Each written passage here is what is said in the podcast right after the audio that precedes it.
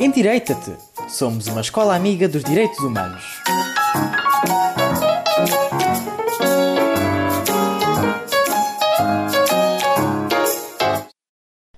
Myanmar está cada vez mais em risco de colapso devido ao estado da sua economia, educação, saúde e sistemas de proteção social. Mas para entender melhor o estado deste país na atualidade, é necessário olharmos um pouco para a sua história. Myanmar é um país localizado no sul da Ásia que só se tornou independente do Reino Unido em 1948.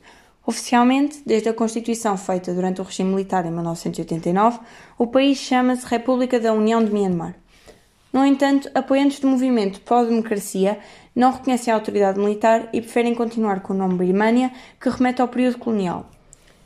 Após um breve período de ascensão democrática, até mais ou menos 1962, dá-se um golpe militar que leva a um regime ditatorial.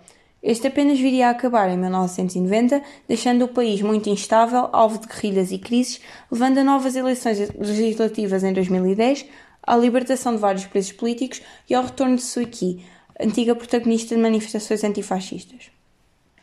O seu partido ganhou as eleições de 2020, atribuindo a Suu Kyi o lugar de conselheiro de Estado, mas os militares, descontentes com as eleições, iniciaram uma grande campanha de desinformação, alegando que as eleições foram fraudulentas e preparando um novo golpe militar.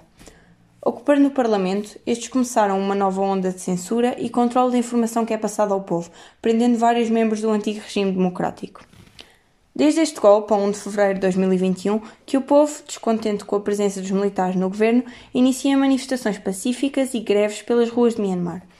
No entanto, a resposta dos militares tem sido agressiva, ferindo, detendo e matando civis. O aumento da repressão militar chamou a atenção da ONU, uma vez que isto constitui um grande respeito para com os direitos humanos.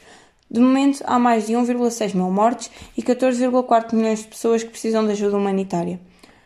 Apesar de não ser um assunto que é muito falado nas notícias, ao fim do ano estes ataques continuam a acontecer todos os dias.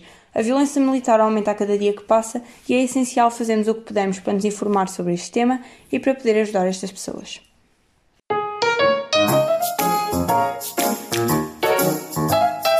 Endireita-te!